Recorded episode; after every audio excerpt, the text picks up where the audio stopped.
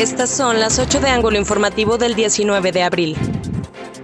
Anuncia el gobernador José Rosa Saizpuro Torres el regreso a clases mixtas, presenciales y virtuales en agosto. Se tiene que garantizar primero la vacunación contra COVID-19 de todos los maestros. A la vez, informa que será vacunado todo el sector salud público y privado y se aplicará la segunda dosis en adultos mayores de algunos municipios. Posteriormente, iniciará la etapa de inmunización de las personas de 50 a 59 años vienen avanzando los grupos delictivos a la entidad a pesar de los esfuerzos del gobierno del estado que ha mantenido la tranquilidad, pero es responsabilidad del gobierno federal combatir el crimen organizado, señaló el presidente estatal del PRD Miguel Ángel Lazalde Ramos.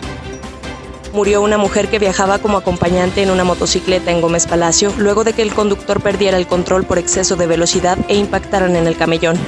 El hombre de 24 años quedó lesionado falleció un niño de tres años atropellado por una camioneta Equinox en la colonia Valle del Guadiana de la ciudad de Durango.